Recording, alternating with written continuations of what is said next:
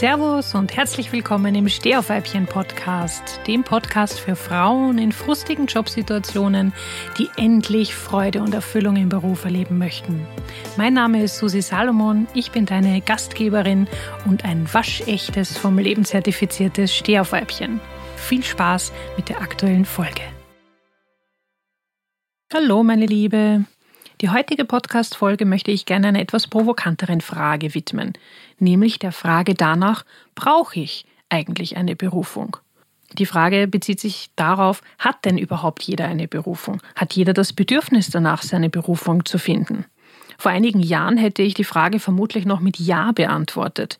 Doch mittlerweile habe ich so viele Beispiele von Menschen gesehen und kennengelernt, die ganz ohne diesen inneren Ruf zu verspüren ein glückliches und erfülltes Leben führen.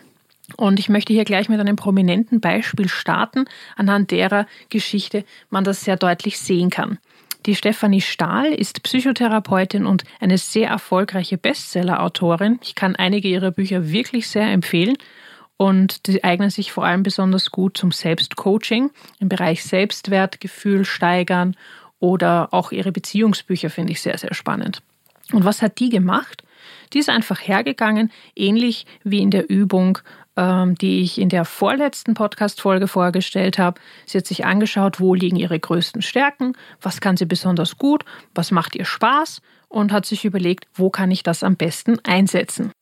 Und erst im Zuge ihrer Tätigkeit als Psychotherapeutin ist sie nach und nach draufgekommen, was sie hier noch leisten könnte, hat angefangen, ihre Bücher zu schreiben und hat diverseste Projekte und Initiativen ins Leben gerufen, die heute sehr erfolgreich sind. Unter anderem, was ich zuletzt auf Social Media mitverfolgen durfte in den letzten Monaten, war eine eigene äh, Partnerbörse, bei der man sich quasi persönlich bei eigenen Events trifft und dort einen für sich passenden Partner finden kann.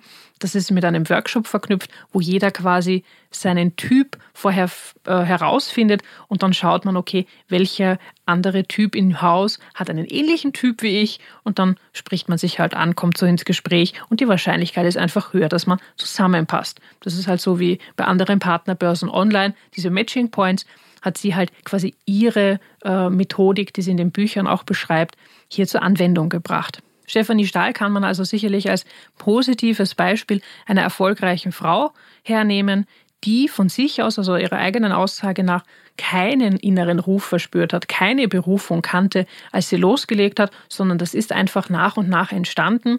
Und vielleicht hat sie mittlerweile eine große Vision ja, und möchte bestimmte Ziele erreichen, aber das ist mit der Zeit gewachsen. Das war nicht so, dass sie zuerst die Berufung hatte, zuerst diesen Ruf hatte und dann kam der Rest.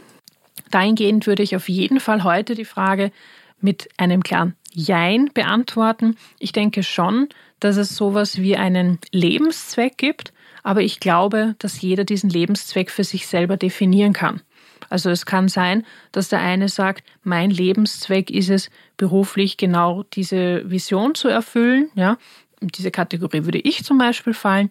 Aber ich kenne auch viele, wenn wir bei den Frauen bleiben, die sagen, für mich ist das Allergrößte, eine gute Mutter zu sein. Ja? Und dann hat die einfach einen ganz anderen Schwerpunkt in ihrem Leben.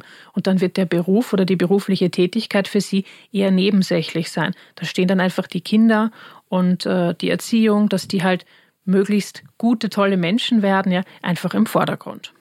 Was mich auch geläutert hat, war die Tatsache, dass ich mich eine Zeit lang mit Zen und Buddhismus und so weiter beschäftigt habe und da festgestellt habe, dass diese Menschen ja ein recht einfaches Leben leben. Und die, man könnte sagen, machen jede einfache Tätigkeit mit Hingabe, mit Freude. Und ich habe mir gedacht, das gibt's doch nicht, ja. Wenn ich mir anschaue, wie ich mich so durch den Alltag quäle mit zum Beispiel Hausarbeitstätigkeiten. In meinem Fall war das damals das Geschirr abwaschen. Ich habe es gehasst, ja. Ähm, das kann doch nicht sein, dass es nicht möglich ist, hier einen Weg zu finden, auch so einfache Tätigkeiten mit Hingabe und Freude zu machen, weil diese Zen-Mönche schaffen das ja schließlich auch.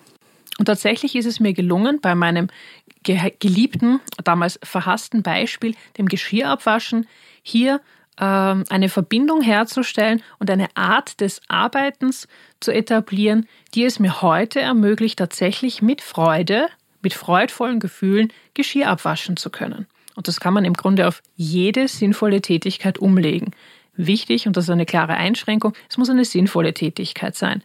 Also ich erlebe das immer wieder auch in meinen Trainings, wenn wir dann darüber diskutieren, was sind so die größten Energieräuber, diese echten Energievampire in unserem Alltag, dass das dann oft sinnlose Tätigkeiten sind. Und mit sinnlos meine ich ähm, jetzt nicht Geschirr abwaschen, weil das hat ja einen Zweck, sondern Sachen wie ich mache eine Aufgabe ähm, und niemand arbeitet mit dem Ergebnis weiter. In Büros kommt das sehr oft vor, dass man irgendwelche Reports zum Beispiel macht, dass man irgendwelche Excel-Listen befüllt und am Ende macht niemand was damit. Oder dass man irgendwelche tolle Präsentationen äh, mit viel Mühe erstellt und am Ende landen die in irgendwelchen Schubladen. Also sobald es eine sinnvolle Tätigkeit ist, lässt sich diese Hingabe und dieses freudvolle mit Liebe etwas machen in jedem Fall trainieren. Das Geheimnis hier ist im Moment leben.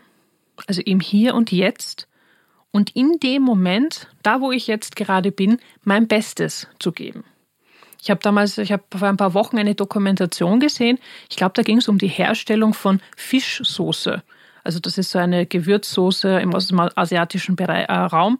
Und äh, da hat man gezeigt, Menschen in dieser Fabrik, die dort Fische filetieren, und die können das auf eine meisterliche, präzise, präzise Art. Das ist unglaublich. Ja? Also denen zuzuschauen, das war tatsächlich wow. Ja? Und im Grunde eine total einfache Tätigkeit. Und diese Menschen verdienen vermutlich noch nicht einmal viel. Ich würde auch nicht sagen, dass das jetzt der groß angesehene Job dort sein wird. Aber die haben das mit einer Hingabe, mit einer Meisterschaft gemacht. Ja? Das war wirklich beeindruckend. Und im Grunde kann man das mit jeder Tätigkeit machen. Jede Tätigkeit, die ich ausübe, die ich jetzt gerade ausübe, kann ich mit dieser Hingabe machen. Ich kann mein Bestes geben. Ich kann in der Aufgabe wachsen. Ich kann besser werden. Ich kann, wie gesagt, Meisterschaft erreichen. Das heißt, völlig egal, wo du gerade stehst, du hast immer die Möglichkeit, für dich zu entscheiden, wie du die Sache machst. Was leider auch ein großes Thema ist, für viele ist Berufung auch sowas wie eine Falle.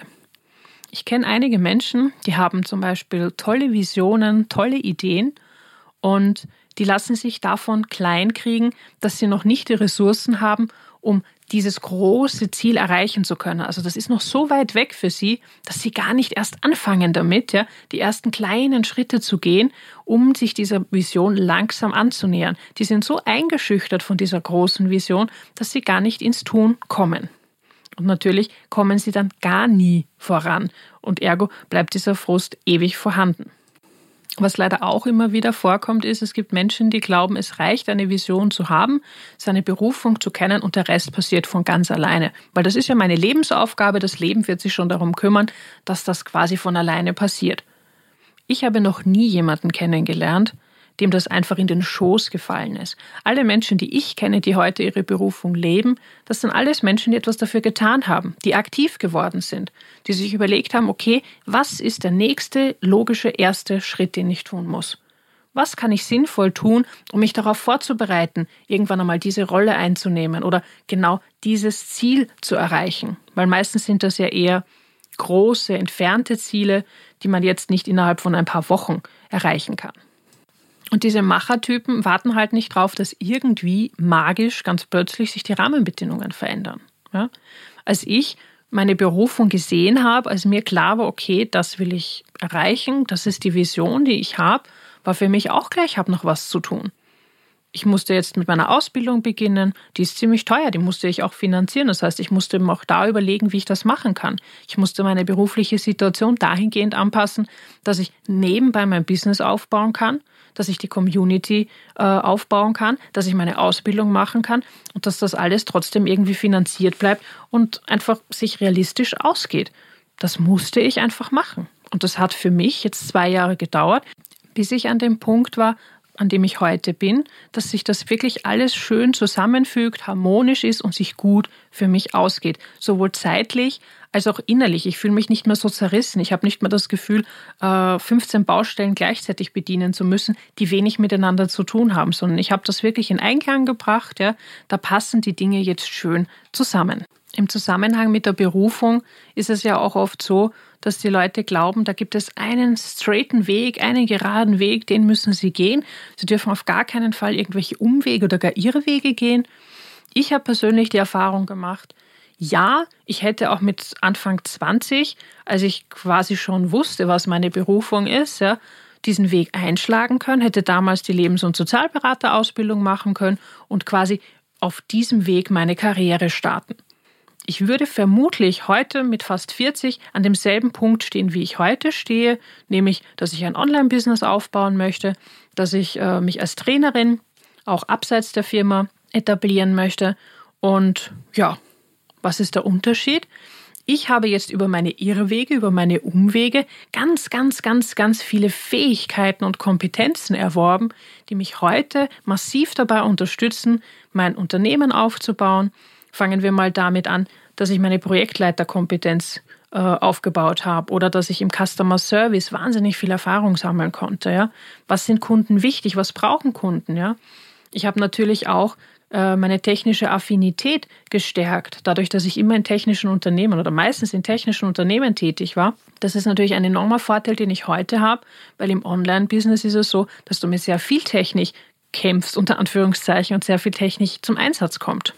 Aber ich hätte wahrscheinlich auch nie mein BWL- und Wirtschaftspsychologiestudium gemacht, was ich, wie ich finde, äh, eine sehr wertvolle Investition war, weil gerade diese Mischung aus äh, Betriebswirtschaft und Wirtschaftspsychologie hilft mir dabei, sehr viele Dinge zu verstehen, auch im Marketing sehr viele Dinge zu verstehen. Und online ist das Marketing noch einmal ein Stück raffinierter vermutlich als äh, im Fernsehen, in den Printmedien und so weiter. Und auch meine jahrelange Erfahrung als Trainerin hätte ich vermutlich nicht in dem Umfang äh, aufgebaut, wie ich es tun konnte in den vergangenen Jahren. Also für mich passt das völlig, dass ich diese Irrwege, diese Umwege gegangen bin, weil ich heute massiv davon profitiere. Und ich habe nicht das Gefühl, dass es heute zu spät ist. Damals mit Anfang 20 habe ich mich nicht reif genug dafür gefühlt, nicht alt genug gefühlt, um als Lebens- und Sozialberaterin tätig zu sein. Ich habe mir immer die Frage gestellt, wer kommt zu einer Anfang, Mitte 20-Jährigen zur Lebensberatung? Das hat sich für mich irgendwie nicht stimmig angefühlt. Und jetzt mit bald 40 denke ich mir, okay, ich werde die Ausbildung mit Anfang 40 abgeschlossen haben. Da habe ich schon wahnsinnig viel Lebenserfahrung, auf die ich zurückblicken kann. Ähm, ich strahle was ganz was anderes aus und ähm, ich habe ich hab einfach auch im Bereich Coaching und Beratung schon so viel gemacht, dass ich sagen kann, okay, da traue ich mich wirklich drüber, da fühle ich mich, da fühle ich mich souverän, da fühle ich mich gut und da kann ich mich relativ schnell sattelfest fühlen und ja, also für mich passt das wunderbar, dass das eben auf diese Art und Weise entstanden ist. Vor allem, weil ich mir um vieles drumherum weniger Gedanken machen muss. Ja. Also viele haben ja dann zum Beispiel im Bereich BWL wenig Erfahrung oder mit der Technik wird viel gekämpft, ja. Buchhaltung, lauter so Geschichten. Ja. Und das ist alles nichts, was mir unglaublich schwer fällt, weil da kann ich auf etwas zurückgreifen, das ich mir bereits in den letzten Jahren aufgebaut habe. Abschließen möchte ich die heutige Podcast-Folge gerne mit einem Appell an dich. Du kannst dich voll und ganz ausleben. Und zwar immer und überall, wo du gerade bist. Ob du jetzt arbeitslos bist und dich gerade damit beschäftigst, wie deine weitere berufliche Zukunft aussehen könnte, ob du gerade frustig in einem Job bist und gerne was anderes machen möchtest, völlig egal, wo du gerade stehst. Schau dir an, was sind deine Werte, schau dir an, was sind deine Stärken, was sind deine Fähigkeiten, was bringst du mit, was, was kannst du der Welt schenken und dann engagier dich für das, was dir wichtig ist. Jeder hat irgendeine Mission. Vielleicht hast du noch keine Vision, aber du hast sicherlich irgendetwas, wofür du dich gerne engagierst. Und das reicht mal für den Anfang. Fang damit einmal an, gib dort dein Bestes und schau, was daraus wird. Womöglich entsteht daraus eine große Vision, aus der dann deine Berufung entsteht. Und wenn nicht, dann ist es auch fein. Hauptsache, du bist erfüllt in dem, was du tust und führst ein glückliches Leben. In diesem Sinne wünsche ich dir noch einen wunderbaren Tag. Ich hoffe, wir hören uns nächste Woche wieder. Ciao!